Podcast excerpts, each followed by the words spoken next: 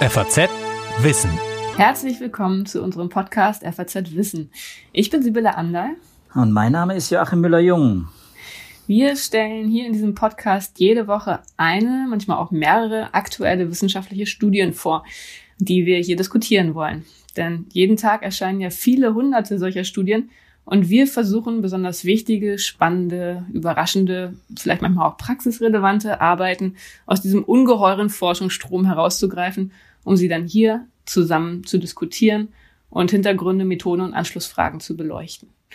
Joachim und ich, wir sind beide Wissenschaftsredakteure im Ressort Natur und Wissenschaft der Frankfurter Allgemeinen Zeitung. Ich bin promovierte Astrophysikerin und Philosophin Joachim ist Biologe und bei uns insbesondere für die Lebenswissenschaften zuständig. Ja, heute ähm, geht es wieder um das neuartige Coronavirus, SARS-CoV-2 genannt. Das ist natürlich ein Thema, dem man momentan auch in der Wissenschaft praktisch nicht entrinnen kann. Joachim, du hast uns eine Studie mitgebracht, die auch für dich als Biologe natürlich ganz besonders interessant ist. Denn das Paper gibt neue Antworten auf die Frage, wo das Virus ursprünglich herkommt.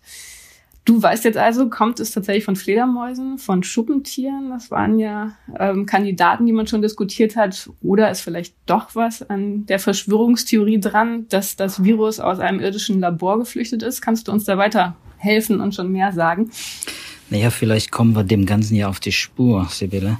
Ähm, ich glaube, das Paper, das ich heute mitgebracht habe, kann dafür einiges leisten. Äh, es ist ganz äh, frisch äh, von Nature Medicine veröffentlicht und stammt von amerikanischen Wissenschaftlern Christian Anderson und seinen Kollegen am Scripps Research Institute in La Jolla in Kalifornien. Und die, äh, sie haben sich äh, mal ganz genau äh, das Genom äh, dieses neuen Coronavirus angesehen und es verglichen mit äh, verschiedenen anderen äh, Coronaviren, aber vor Kann, allem.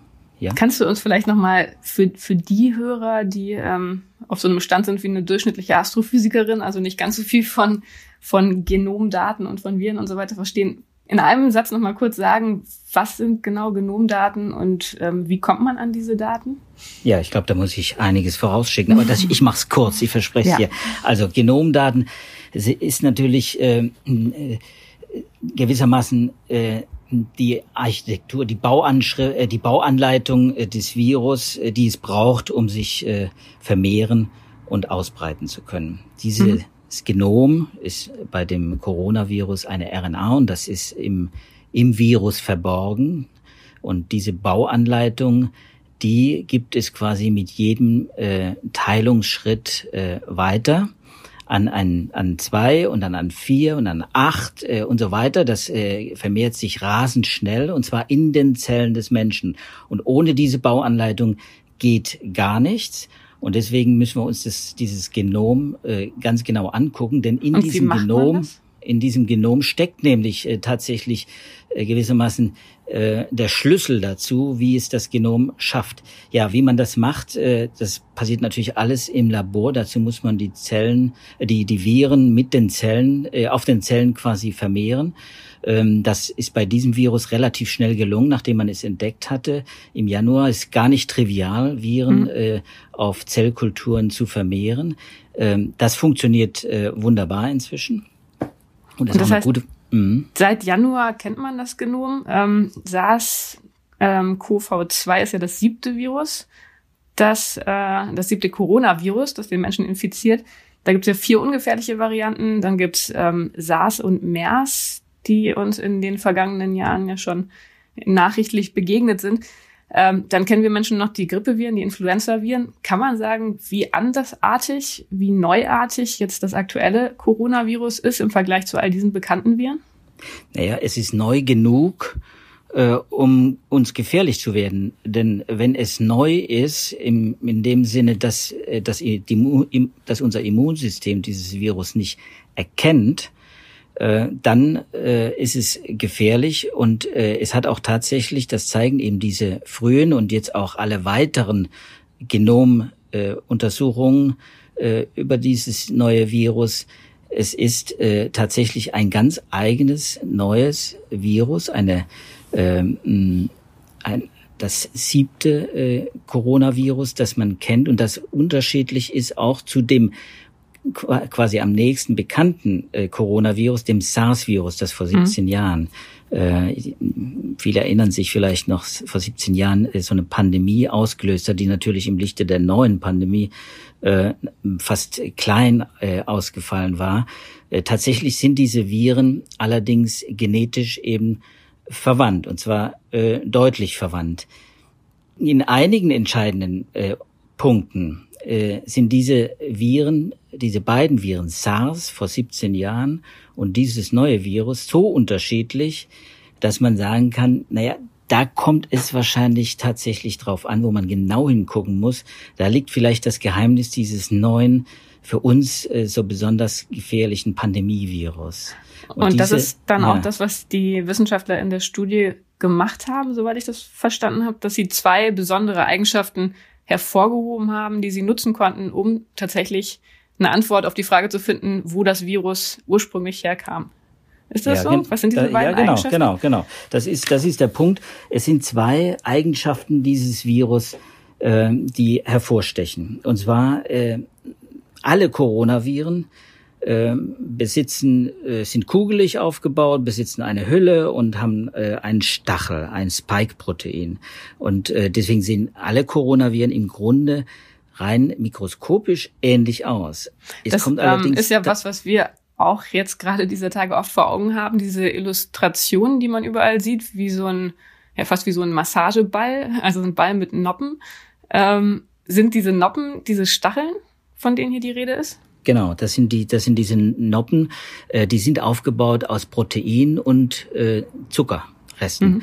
Äh, und äh, die sieht man dann im Mikroskop tatsächlich so, natürlich in der Illustration noch ein bisschen hervorgehoben, aber hinter diesen, hinter diesen äh, Noppen äh, stehen äh, winzige Moleküle und Atome, die, auf die es dann entscheidend ankommt. Und die Informationen für die Zusammensetzung dieser Moleküle, der Proteine und insbesondere dieses Stachelproteins, Spike-Proteins, genau darauf kommt es an, auf die genaue Abfolge. An, die, an der Spitze dieses Spike-Proteins äh, liegt zum Beispiel eine Domäne, sagt man, eine Receptor Binding Domain, also eine Stelle, die aus äh, verschiedenen Aminosäuren aufgebaut ist, also Stoffen, die quasi geeignet sind, an die Zellen des Menschen zu binden und dann den den, den äh, Inklusionsprozess quasi zu Beginn. Das heißt, also bevor die, das Virus in die Zelle eindringen kann, muss es sich mit der menschlichen Zelle verbinden. Und an der Spitze dieses Spike-Proteins ist die entscheidende Stelle. Und an dieser Stelle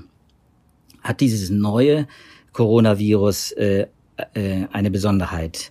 Mhm. Äh, es hat nämlich ein, eine Rezeptorbindungsdomäne, diese RBD, die sehr gut angepasst ist auf den menschlichen ACE-Rezeptor. Und das macht es dann auch so gefährlich? So das macht es so gefährlich, weil es dann ganz fest quasi als Virus fest an diesen Rezeptor binden kann. Dieser Rezeptor ist besonders an der, an der Oberfläche von, von äh, Lungenschleimhautzellen, äh, von in den Lungenbläschen, äh, im Rachenraum äh, äh, vorhanden und äh, deswegen kann das Virus da besonders schnell angreifen, äh, wird dann auch äh, quasi eindringen in, in die Zellen und sich dort rasend schnell vermehren. Also auf diese äh, sechs äh, Aminosäuren, äh, die man da gefunden hat in diesem Paper, auf die hat man äh, ganz besonders geachtet. Das ist ein, ein Merkmal. Das heißt, das macht aber, um nochmal gerade nachzuhaken, das macht die Aggressivität des Virus aus. Jetzt nicht so sehr die, äh, den Grad der, der ähm, Infiziosität, also den Ansteckungsgrad, sondern es ist wirklich die Aggressivität des Virus, die dadurch gesteuert wird.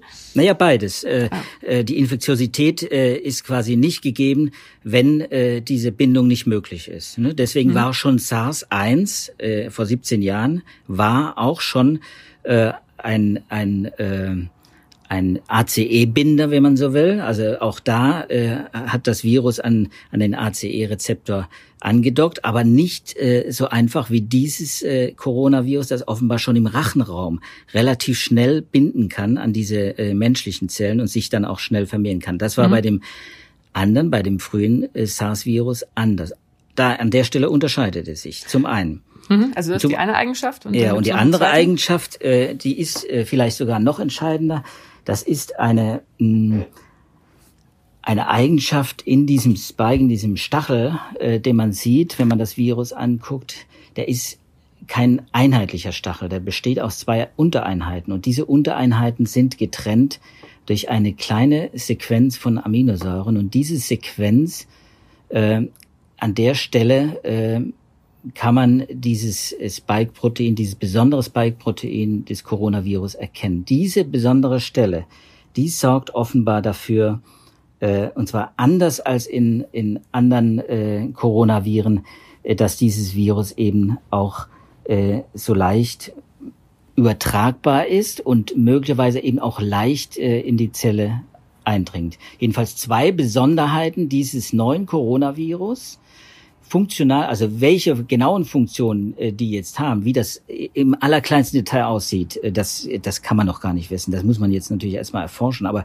äh, wichtig ist, dass diese beiden Merkmale natürlich äh, man nehmen kann, äh, und das haben die Wissenschaftler hier getan und andere übrigens auch inzwischen, die haben sich das genau angeguckt und haben versucht herauszufinden, gibt es das denn auch bei anderen Coronaviren, die man im Tierreich findet, die man auch äh, eben aus früheren Epidemien kennt. Genau, das ist jetzt die spannende Frage. Gibt es das? Waren es tatsächlich die Fledermäuse?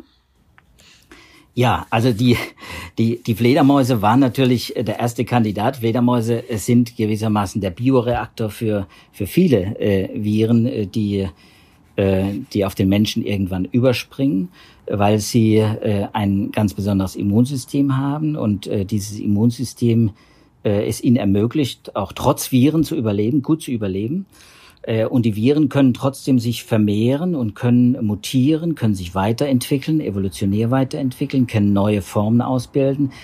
Und äh, deswegen findet man bei Fledermäusen relativ viele. Die Fledermäuse sind also heiße Kandidaten schon seit längerem. Ähm, aber was lernen wir jetzt Neues aus dieser Studie? Und insbesondere wurden ja nicht nur Fledermäuse diskutiert, sondern es wurde ja auch immer wieder erwähnt, dass auch Schuppentiere eine Rolle gespielt, gespielt haben. Wissen ja. dazu jetzt mehr? Ja, der Punkt ist, dass man äh, hier jetzt äh, äh, ein Verdacht nachgegangen ist, der, der im letzten Jahr, im Herbst, aufgekommen war, als man bei, bei malaiischen Schuppentieren, die äh, geschützt sind, äh, aber die trotzdem in der chinesischen Küche und auch äh, von der chinesischen Heilmedizin auch verwendet werden, die Schuppen vor allem, ähm, aber auch das Fleisch wird gegessen dass diese möglich, dass die auch Träger solcher Coronaviren sind. Und da hat man nachgesehen äh, im letzten Jahr und hat dann gefunden, jawohl, da gibt es einige, die eine, auch auch wie in den Fledermäusen eine große Ähnlichkeit mit äh, mit den SARS-Coronaviren äh, gibt, die man schon kennt im Menschen. Damals kannte man ja noch nicht das, das neue äh, Coronavirus und jetzt hat man mal nachgeguckt bei diesen malaiischen äh, Schuppentieren, wie sieht es denn da aus mit diesen, äh, mit diesen Eigenschaften? Äh, verbind, kann man hier diese Schuppentier ähm, Eigenschaften äh, in Übereinstimmung bringen mit dem neuen Coronavirus. Und tatsächlich ist das, das kann man, mhm. äh, diese entscheidenden sechs, die Spitze des, äh, des Stachelproteins, das ich schon erwähnt habe, das ist offenbar dieser Eintritt, quasi der Schlüssel, äh, äh, um in die Zelle zu kommen, der stimmt sehr genau überein. Aber also, das heißt, es waren dann Schuppentiere und keine Fledermäuse oder waren es Fledermäuse, die das Virus ausgebrütet haben, was dann auf Schuppentiere übergegangen ist und dann zum Menschen gekommen ist? Wie hat man sich das vorzustellen? Ja, es kann beides sein. Es kann beides sein. Äh, der Punkt ist, das Fledermausvirus ist zwar sehr äh, nahe verwandt, ist genetisch sehr ähnlich zu dem, zu dem neuen Coronavirus, aber es ist noch deutlich, deutlich entfernt. Also ähm, es gibt Schätzungen, äh, dass äh, etwa zehn Prozent äh, immer noch da ist äh, zu den Fledermaus, äh, äh, zu den Fledermausgenomen. Äh, und äh, um diese genetische Frequenz, äh, diese genetische Differenz zu überwinden, äh, müsste man äh, viele, viele Jahre quasi äh, einkalkulieren äh, an an Weiterentwicklung, äh, die das äh, neue Virus gebraucht hätte, um sich an den Menschen anzupassen. Das passt nicht. Also das muss schneller gehen. Äh, deswegen gibt es die Vermutung, dass es eher passiert ist wie beim wie bei der ersten SARS-Epidemie äh, äh, oder auch beim MERS, bei der zweiten SARS-Epidemie. Da waren es Zwischenwirte. Bei der mhm. ersten SARS-Epidemie war es die Ziebetkatze, Da hat die Zibit-Katze quasi die Fledermaus-Coronaviren äh, bekommen.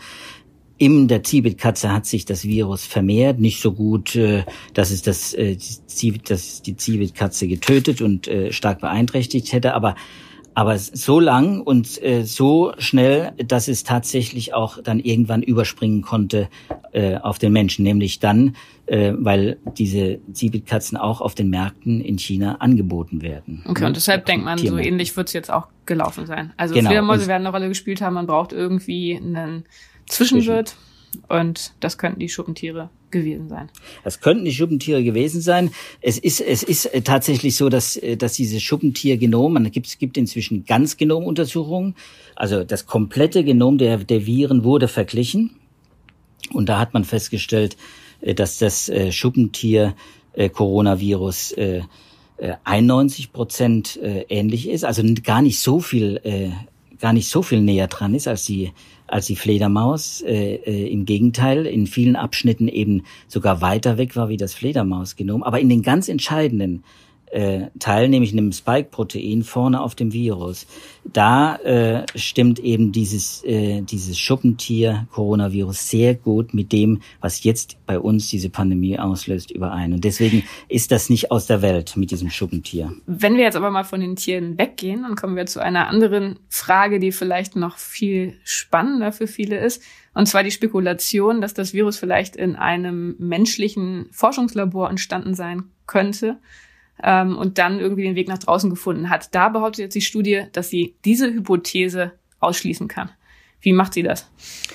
Ja, äh, sie äh, kann es natürlich äh, nicht äh, direkt im Moment, äh, weil man dazu müsste man viel Informationen über die über die äh, Bestände und die genetische Zusammensetzung der Viren in, in allen Laboren, äh, die sich mit SARS-Viren, mit Coronaviren beschäftigen, äh, auch haben. Das hat man äh, noch nicht ausgewertet. Da muss noch vieles ausgewertet werden. Ähm, aber man kann aufgrund äh, der Zusammensetzung des neuen Coronavirus und der Voraussetzungen, äh, die jetzt diese Schuppentier-Coronaviren zum Beispiel mitbringen, schließen, dass es kein, wahrscheinlich eben kein Zufall ist, äh, dass, dass diese große Übereinstimmung passiert. Das muss sich vorstellen, dieses, dieses neue Coronavirus ist sehr gut adaptiert, angepasst an, an, an diese menschlichen Zellen. Das Coronavirus in dem Schuppentier bringt genau diese Eigenschaft mit, und zwar durch sechs äh, äh, Mutationen, äh, die gleichzeitig äh, auftreten. Äh, also, dass sowas äh, äh, quasi äh, konstruiert ist, äh, würde bedeuten, dass man tatsächlich das Wissen darum hat, wie genau äh, man an den menschlichen ACE-Rezeptor äh, quasi, wie man ein Coronavirus konstruieren muss und das Spike-Protein, um es genauso passend zu machen. Also wie die, ich das allein, allein das Auftreten, sorry, allein das Auftreten dieses, äh, dieses sehr gut angepassten, und zwar natürlich angepassten Coronavirus in den Schuppentieren, allein dieses Auftreten sagt für die Wissenschaftler, naja, das ist eben auch natürlich äh, möglich und dazu muss ich nicht erst was konstruieren im Labor, von dem ich übrigens davor nie gehört habe, denn es gibt keine Veröffentlichung, äh, die die genauso ein Rezept gewissermaßen vorlegen, wie so eine Bindungsstelle aussehen soll. Also könnte man vereinfacht gesagt vielleicht auch sagen, die gängigen Methoden, die in Laboren angewendet werden, die würden anders aussehen als das, was man da jetzt, oder würden zu anderen Ergebnissen führen als zu dem, was man da jetzt gefunden hat. Insofern ist es sehr unwahrscheinlich. Genau. Und es gibt eben, die gängigen Methoden würden auch wahrscheinlich dazu führen, dass man dass man Reste gewissermaßen, um es mal grob zu sagen, es kann man nur leider äh, so äh, vereinfacht ausdrücken, äh, dass Reste dieses Rückgrades von, von Viren, die man in in den Laboren benutzt, auch finden würde. Das ist nicht der Fall. Das ist bei dem neuen Virus, das man eben jetzt im Detail schon sehr, sehr gut kennt, nirgends gefunden worden. Es spricht vieles dafür nach, äh, nach äh, eben Auskunft von, von Christian Andersen und seinen Kollegen, dass, dass äh, dieses Virus wahrscheinlich sich nach und nach durch eine evolutionäre Auslese quasi in äh, entweder im Tier in einem Zwischenwirt äh, entwickelt hat und verbessert hat, so dass es dann auf den Menschen übersprungen äh, hat überspringen können, oder dass es möglicherweise in einer äh, etwas unausgereiften Version äh, schon übertragen wurde auf den Menschen und dann im Menschen äh, sich angepasst hat, sprich äh, die Eigenschaften so verändert hat, so oft mutiert ist, dass es dann tatsächlich äh, zum Beispiel in den, im, in den Lungengeweben äh, besser ähm, besser äh, eindringen kann. Das heißt, äh, dass es sich besser vermehren kann. Das, das heißt, es ja gibt immer noch verschiedene Hypothesen und viele Unsicherheiten, was den Ursprung des Virus genau angeht. Was ich interessant fand, war, dass das, dass das Paper endet ähm, mit dem Satz und dem Ausblick ein detailliertes Verständnis, wie ein tierisches Virus so produktiv Speziesgrenzen übersprungen hat, wird helfen, zukünftige zoonotische Ereignisse, also solche Übergänge von Tierviren auf den Menschen zu verhindern bzw. dem vorzubeugen. Ähm, ist es tatsächlich so, dass man solchen Übergängen in Zukunft irgendwie vorbeugen könnte, also dass man verhindern könnte, dass wir bald wieder Zeuge einer ähnlichen Pandemie werden könnten?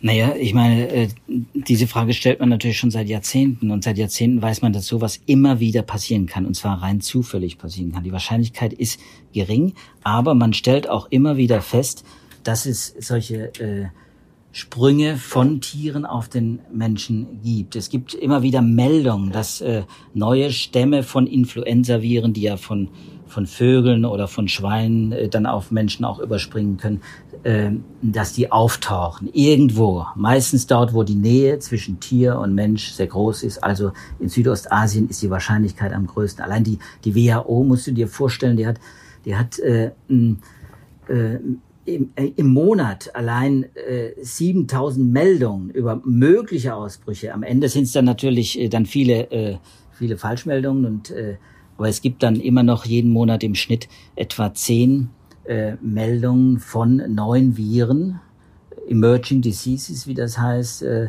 äh von neuen Viren, die dann tatsächlich äh, genauer unter die Lupe genommen werden müssen und die beobachtet werden müssen. Und, und äh, das neue Coronavirus war quasi eines von denen. Und das ist nun eben ganz besonders äh, erfolgreich. Ich glaube, diese, die Eigenschaften, die dieses, genau dieses Pandemievirus mitbringt, ähm, die treten natürlich äh, in der Kombination auch, die treten natürlich sehr selten auf. Das ist eher ähm, nicht so häufig der Fall und äh, man kann es wahrscheinlich auch nicht voraussehen, äh, wann das passiert. Aber jetzt hat man durch die Genomik, durch diese äh, Aufschlüsselung des Genoms und auch durch die Aufschlüsselung von weiteren Genomen, die man hoffentlich dann auch äh, vornimmt äh, bei Tieren, äh, äh, die auf Märkten verkauft werden, ähm, die man äh, auch äh, bei natürlich jetzt äh, rund um die Welt äh, dann auch äh, erfasst durch die Genomanalysen, dass man dadurch viel weiß, wie ein Virus, wie ein Coronavirus in dem Fall beschaffen sein muss, um diese äh, hohe Infektiosität gepaart mit einer äh, äh, hohen äh, äh, Virulenz, also sprich Gefährlichkeit und Tödlichkeit, dann auch äh, zusammengehen und, und insofern die Information dazu steckt im Genom quasi. Ne? Das insofern ist es dann doch ein, ein bisschen zumindest eine positive Perspektive, obwohl ähm, wir sowas in Zukunft nicht verhindern werden können, dass man an Studien wie dieser zumindest sieht, dass jetzt immer mehr Eigenschaften per Genomanalyse des Virus bekannt werden, die dann auch helfen können, ähm, Impfungen, Medikamente und so weiter zu entwickeln und die mhm. Ausbreitung besser in den Griff zu kriegen. Ich glaube, ein Punkt, der in, den, in dem Paper, aber eben auch in, in allen anderen Papern, äh, die dazu erschienen sind, äh, aufgetaucht ist, ist ganz wichtig, dass es immer noch einfach zu wenig Wissen gibt, äh, um die Zusammensetzung, die genetische Zusammensetzung und die Eigenschaften der Coronaviren in äh, den Tieren, die eine ganz große Nähe zu den Menschen haben werden, die entweder verspeist werden, die in der Medizin verwendet werden oder auch die äh, quasi auch gehalten werden. Wir haben bei der Vogelgrippe und bei der Schweinegrippe ja auch zwei Fälle, wo das, wo Menschen äh, sehr nah mit Tieren zusammenkommen äh, und selbst äh, und, also die, die uns quasi auch schon äh, seit Jahrzehnten begleiten, wo wir das ja auch quasi hautnah erlebt haben schon. Und das ist bei den Coronaviren eben auch äh, ein, ein riesiges Problem. Man müsste mehr, das kommt bei allen diesen Papern äh, zum Ausdruck, man müsste einfach auch mehr wissen, was kursiert da eigentlich an, hm. an Virusmaterial in dem, in, in, in den verschiedenen Tierbeständen und also insofern wird das jetzt nicht die letzte Studie gewesen sein zu diesem Thema, die uns hier in der Redaktion ähm, ja auf den Tisch kommt und die wir studieren werden, werden wir weiter verfolgen, wie sich das weiterentwickelt. Wir sind jetzt leider schon am Ende unserer Zeit angekommen. Das war der Podcast FAZ Wissen. Mein Kollege Joachim Müller-Jung, ähm, bei dem ich mich ganz herzlich bedanken möchte für dieses interessante Paper und diesen spannenden Einblick in aktuelle Genomforschung. Wir beide verabschieden uns und wir freuen uns, wenn Sie auch nächste Woche wieder mit dabei sind. Wenn Ihnen die Folge gefallen hat und Sie die nächste Folge nicht verpassen wollen, dann können Sie uns gerne abonnieren und zwar bei Spotify, Apple Podcast oder bei jedem anderen Podcatcher. Ja, und ich danke auch allen Zuhörern. Bis zum nächsten Mal. Auf Wiedersehen. Bis zum nächsten Mal. Tschüss.